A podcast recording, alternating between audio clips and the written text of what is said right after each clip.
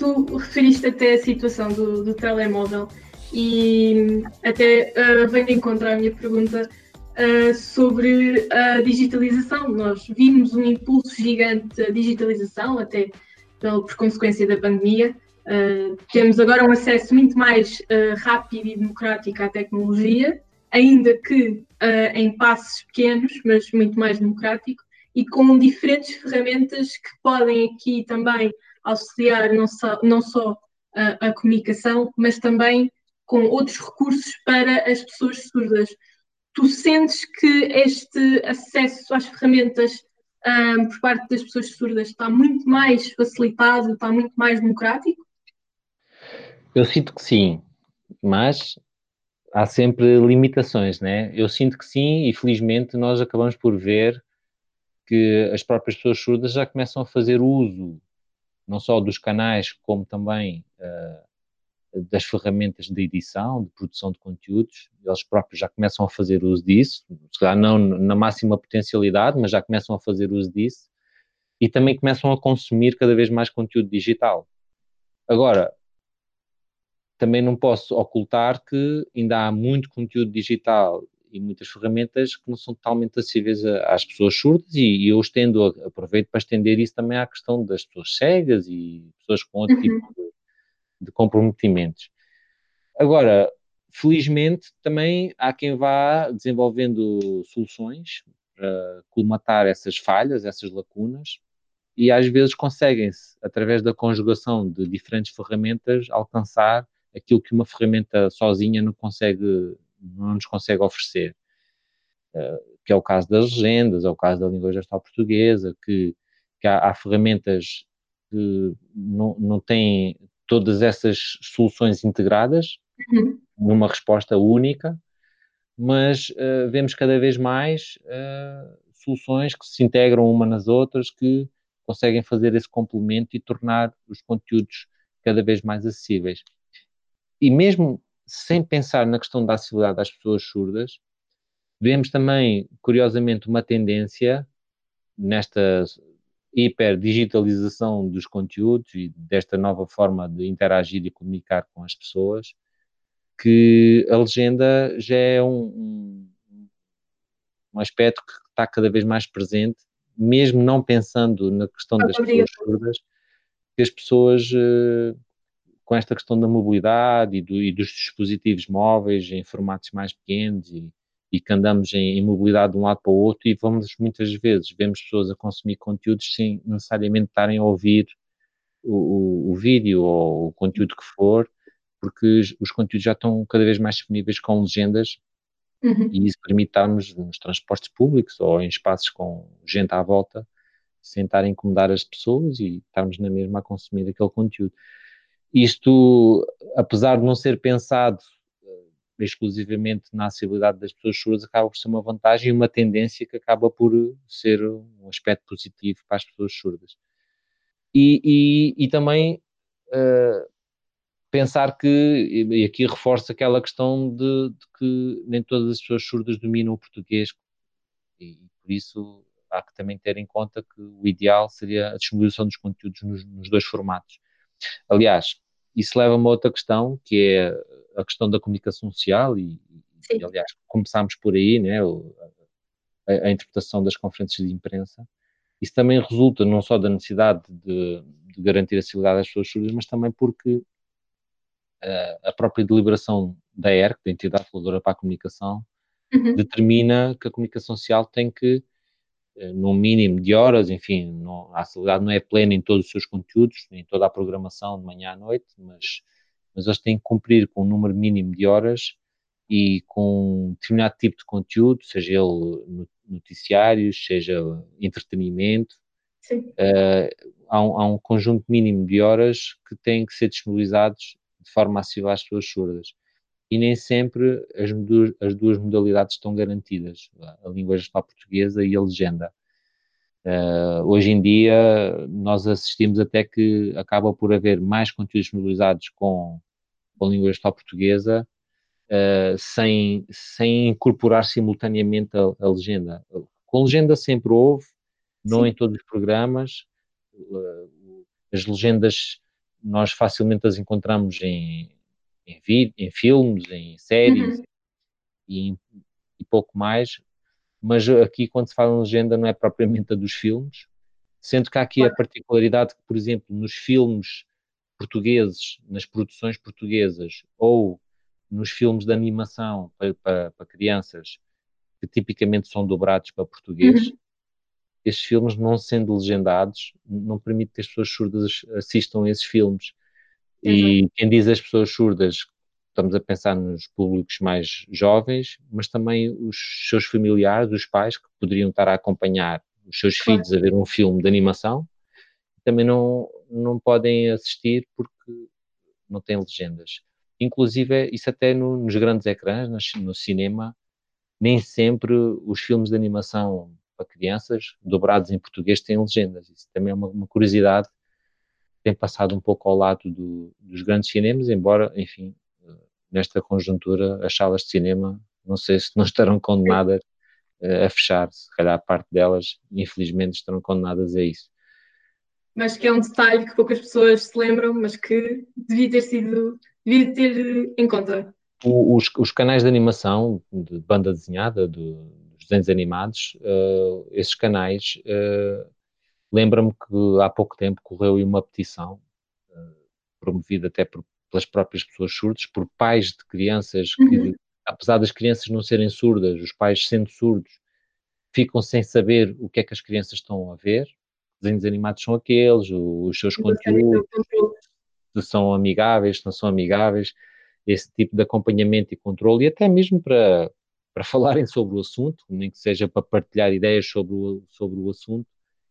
O, o, os, os, canais como a Disney, Channel e, e outros canais não, não, não, disponibilizavam até há um tempo legendas em português e agora felizmente já vemos, não em todos os desenhos animados, mas alguns deles já passam a ser disponibilizados com legendas e isso já foi uma conquista interessante, que isso possibilita as próprias crianças, isso até acaba por ser um contributo e um estímulo para o desenvolvimento da língua portuguesa. Exato. Estarem desde cedo a ouvir os que ouvem, mesmo as outras crianças que não são, não são surdas, a ouvir e a ler e fazerem essa associação, como para as crianças surdas, sendo a única forma de aceder ao conteúdo via legenda, é, é uma mais-valia, e para os pais, naturalmente, para os adultos, mesmo, claro. mesmo, mesmo que não sendo pais uh, de crianças surdas ou, ou mesmo crianças ouvindas, ouvi, ouvintes e que, ou, ou, pessoas que são surdas desde nascença ou, ou sempre, uhum. ou, ou, mesmo que adquiriram em fase mais, mais precoce, ou então, ou então mesmo as pessoas mais, mais velhas que ao longo da vida vão perdendo a audição, que é, é um processo perfeitamente natural, a maioria das pessoas com, mai, com maior idade acabam por ter sempre perdas auditivas e a legenda também é um, é um reforço é um acesso democrático à informação. É, é verdade, é isso mesmo. E eh, falando aqui na tua experiência profissional, como é que tem sido? Que outras, como é que tem sido no, no, local em que estás, na função que estás atualmente, mas também aqui para elucidar um bocadinho que outras vertentes profissionais podem existir para quem tem esta competência, para quem sabe a língua gestual. Pois, eh, isso, isso, é giro, ainda bem que colocas essa pergunta, porque há um bocado esta fantasia de que o intérprete só tem espaço e lugar no ecrã da televisão, que é um mito, não é?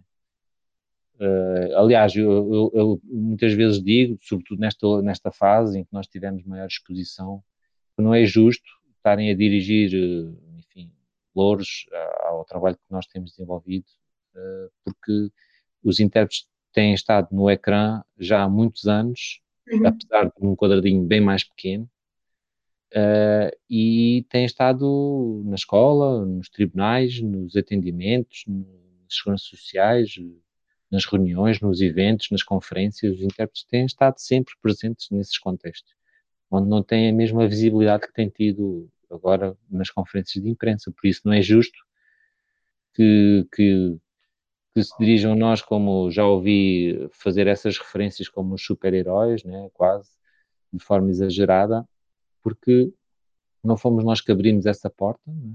esse caminho já começou há uns bons anos atrás, com colegas, eh, uns que já saíram do ativo, já, porque a idade já não permite continuar uh, neste trabalho, porque isto é, também é um trabalho bastante exigente uh, tão exigente em que, em alguns países, ele é, é considerado uma profissão de desgaste rápido, é?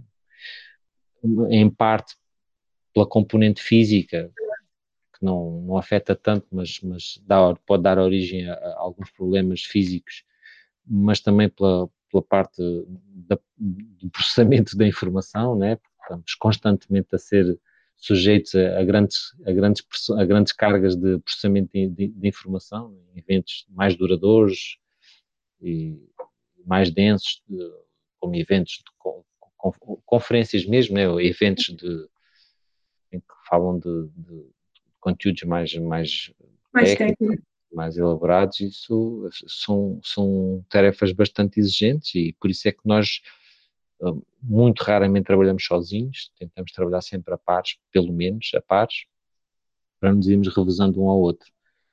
Uh, e eu acho que já me derivei um pouco. Uh... Não, estás dentro do tema. O, os, os teus colegas, uh, estavas a referir os teus colegas de outras profissões, mas que incluem a língua gestual. Ah, verdade. Então, exatamente. Então, uma pessoa que tem esta competência tem um conjunto de possibilidades. O ecrã não é só a única possibilidade. Eh, há, há um, aparentemente um certo fascínio de alguns colegas por aparecer nos ecrãs. Eu costumo dizer que até uh, tem que separar aqui duas coisas, né? Há o contexto de televisão, uh, os que trabalham mesmo em televisão, na, na, no, nas estações de televisão a, uhum. a traduzir as emissões para, para os ecrãs. Uh, e, e, depois há as transmissões que resultam da captação de imagem no local, no, onde, a, onde a ação está a acontecer, né? que é o caso das conferências de imprensa, em que nós estamos ali fisicamente no local a traduzir uh, e estamos a ser captados dessa forma. Eu distingo estas duas realidades porque eu, o, a realidade do quadradinho, né, ou mesmo que tivesse um formato maior, a, a, realidade da captação de imagem em estúdio, no ecrã, é um trabalho que não é muito aliciante. Eu também já, já assumi esse papel e volta e meia vou lá uh, assumir essa função de traduzir no, na televisão, uh, a captar no, na, nas estações de televisão, só que é um trabalho um pouco solitário, porque nós, nós estamos, assumimos o nosso lugar, temos uma câmara à frente e mais nada se passa à nossa volta, é uma sala à parte.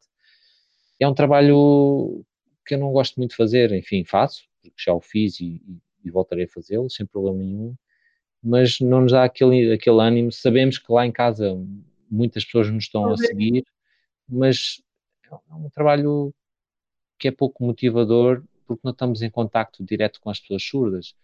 Eu antes privilegio e, e, felizmente tive muito dessas experiências, nomeadamente até antes, agora também tenho alguma, mas não tanto quando, quando estava antes de ir para o, para o INR, estava na Federação Portuguesa de, das Associações de Surdos e lá foi onde eu tive, sem falar da componente familiar e pessoal, que tenho uhum. sempre contato com pessoas surdas, mas a nível profissional, uh, o tempo que passei na Federação Portuguesa das Associações de Surdos foi foi um tempo fantástico porque foi onde eu estive mais exposto uh, à, à, à, diversidade de contextos, de pessoas surdas, de, de matérias, pontos de atendimento, enfim. Uh, é um contacto direto. Realidades completamente diferentes uh, das próprias pessoas, do, do, do, do contexto que ia traduzir, dos assuntos a tratar, e isso é, acho que é, é, a experiência mais enriquecedora que podemos ter com este trabalho que nós fazemos. Depois temos muito, e eles, eles aí também estão há, há muito tempo e, e, bastante presentes, que é no contexto, no contexto educativo, nas escolas, desde o pré-escolar, pré-escolar não, desde o, desde o primeiro ciclo, primeiro um pouco, do, do, do, segundo ciclo para a frente, porque o primeiro ciclo depende das escolas. Há escolas Uh, há escolas em que o primeiro ciclo ainda é assegurado por docentes de língua gestual portuguesa, são, são próprios surdos, surdos que, que fazem par pedagógico com, com, com professores, com outros uhum. professores de, de, de, primeiro ciclo e vão dando essas matérias em simultâneo. E, mas depois, a partir do segundo ciclo, daí para a frente, já a figura do intérprete já começa a estar mais presente. nas escolas onde isso acontece, porque infelizmente uh, ainda vamos encontrando e agora com esta nova legislação da educação inclusiva uh, encontramos vários casos de surdos que estão isolados, uh, integrados em turmas em que depois não têm os recursos todos necessários para poderem auxiliar a, as aprendizagens. Porque há, há, há um bocado esta ideia de que a, a, a, educação, a educação inclusiva promove que as crianças com deficiência estejam integradas nas turmas, em qualquer escola, em qualquer lugar, na proximidade das suas residências, promove isso, eh, desde que haja também as condições uh, para essas crianças, os recursos necessários, humanos e técnicos, uhum. para que essas crianças sejam devidamente integradas e, e, façam as suas aprendizagens. Nós sabemos é que isso não acontece bem assim e antes uma rede de escolas de referência, que era aquilo que vigorava no, no anteri na anterior legislação e que, ainda, e, e que ainda se mantém, de escolas em que juntam por regiões um, um número maior de, de, crianças surdas ou cegas, porque também há escola de referência para, para a educação de cegos, e isso acaba por ser, uh, ser uma mais-valia não só pela proximidade entre pares, por haver mais, mais crianças como, como elas próprias com quem interagir, mas também facilita no, na lógica de ter os recursos todos disponíveis para trabalhar essas crianças. Eh, há quem combate essa ideia, passando a, a ideia de que estamos a segregar crianças, mas não é bem assim, porque tem que se atender que uma, pessoa, uma criança surda sozinha numa escola imensa, ainda por cima sem condições, isso é pior do que ter por regiões, por conselhos ou por distritos, pelo menos uma ou duas escolas em que uh, um número maior de crianças surdas ou, ou com uma outra... De, uma questão de representatividade e de recursos. E, exatamente. É uma vantagem. Luís, um, por último, um conselho uh, que tenhas para quem esteja interessado em aprender língua gestual? Olha, eu, eu diria que a forma mais fácil desafiadora ao início, claro que sim, é bastante desafiadora, mas é a forma a, a, a, médio prazo, a forma mais fácil de nós aprendermos e evoluirmos na língua gestual portuguesa, que é sujeitarmos a interagir com pessoas surdas. É um grande desafio, claro que sim, é preciso ir aprender, claro que sim, mas a par das aprendizagens de um curso que se possa fazer na Associação Portuguesa de Surdos, que que é capaz de ser a, a Associação de Surdos que, que, mais habituada está a dar formação e, e disponibiliza cursos de, de, em diferentes formatos, cursos de diferentes níveis, cursos intensivos de curta duração, cursos de ano letivo, cursos de verão, eles estão sempre a, a dinamizar cursos, uh, mas a par disso é uh, experimentarem, sujeitarem-se a, a interagir com surdos, não é fácil, é bastante desafiador, às vezes desmotivante, porque também é preciso, uh, para além de, dessa coragem, é preciso também ter sorte encontrar pessoas surdas que também estejam abertas e disponíveis para, para fazer essa interação. Não é por mal, mas é, é aquela, é aquela lógica de que se não estamos a ser bem-sucedidos na comunicação, desmotiva qualquer partner. Quem quer e quem está a ser. Eh, enfim, as duas partes acabam por eh, não conseguir alimentar né, mutuamente essa motivação para continuar esse, esse, esse, contacto.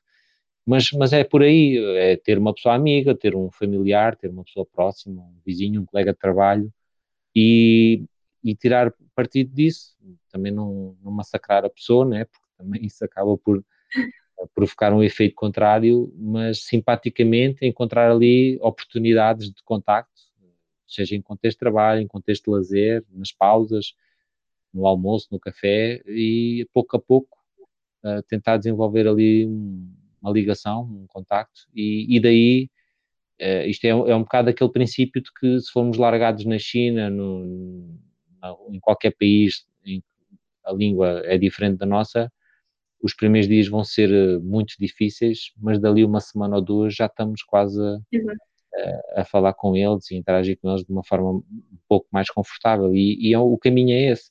Eu mesmo no, no curso, apesar de eu já estar bastante à vontade com a língua gestual portuguesa, naturalmente que precisei de ir eh, validar competências e, e, e, adquirir novas competências, até para poder trabalhar nesta área profissionalmente. E, e eu dizia muito às, aos meus colegas, às minhas colegas que estavam também a tirar o curso e a ter o contacto pela primeira vez com, com, esta, com esta língua, eu, eu estava sempre a desafiá-las precisamente a, a, a verem conteúdos em língua gestual portuguesa, na internet, nos YouTube, nos canais que por aí há com muitos vídeos em língua gestual portuguesa e a interagir com os próprios surdos, a irem de vez em quando visitar uma associação de surdos, participar nas atividades das associações de surdos, encontrar uma pessoa amiga, fazer amizades com pessoas surdas e isso é, é o caminho, é o caminho porque por aí, eh, enfim, surge uma dificuldade, um, ali falhas de comunicação, mas rapidamente, com estratégias provisórias ao início, que depois, ao longo do tempo, vão se, vão, vão se aperfeiçoando e as pessoas, quando dão por elas, já estão uh, com um entusiasmo diferente e a interagir com ela de forma autónoma, já sem, sem precisarem de ajuda. E isso é, é uma delícia ver isso. Que, que na verdade é, são os recursos que que enunciaste são um pouco os recursos também para qualquer pessoa que esteja a aprender uma língua estrangeira. Verdade, verdade. A abordagem é a mesma. Verdade, verdade. Agora, é, é natural que o impacto seja diferente porque é. entre línguas de expressão oral, bem, a metodologia, a pessoa já está mais ou menos já, já compreende que pode não, não conseguir assimilar uh, o significado daquela palavra noutra língua e, e, e pronto, e, e, não vai à primeira, vai à segunda e chega lá.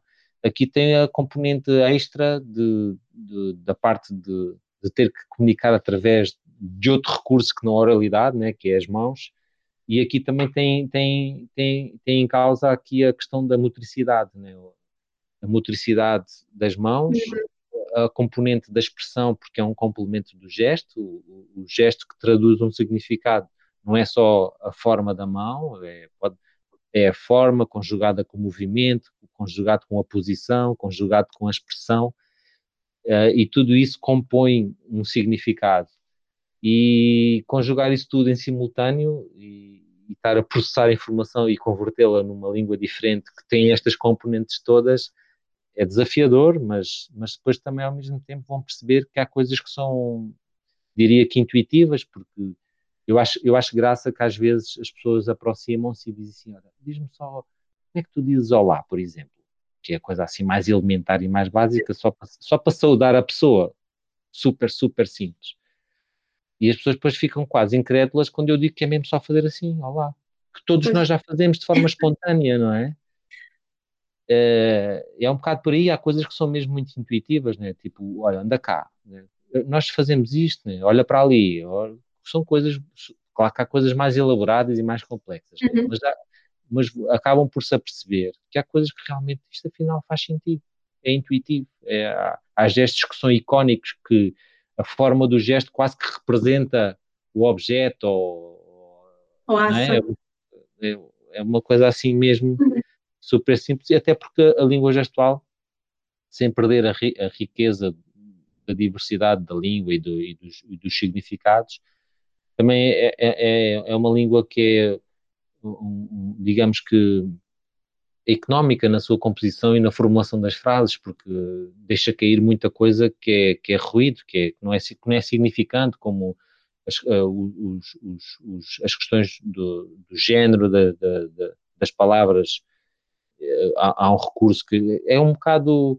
Uh, enfim, a, a, construção das frases também é, é acontece de forma invertida de forma invertida, como tipo assemelha-se um pouco ao inglês, é, acaba por ser mais, mais simples, sem perder a, a riqueza do significado, claro. E os, e os significados, né?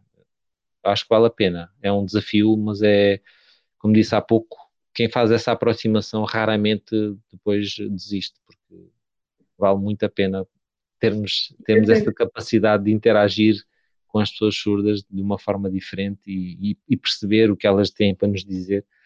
E para mim é um privilégio enorme uh, sentir uh, essa vontade e interagir com ambos os mundos de forma assim espontânea, sem, sem qualquer comprometimento, é, é maravilhoso.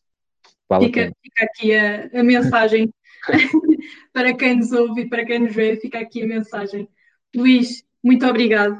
Nada, foi um gosto. Uh, para quem nos ouve e para quem nos vê, obrigado.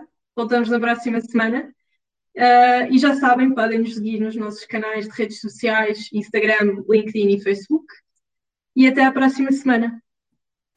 Tchau, fiquem bem, protejam-se.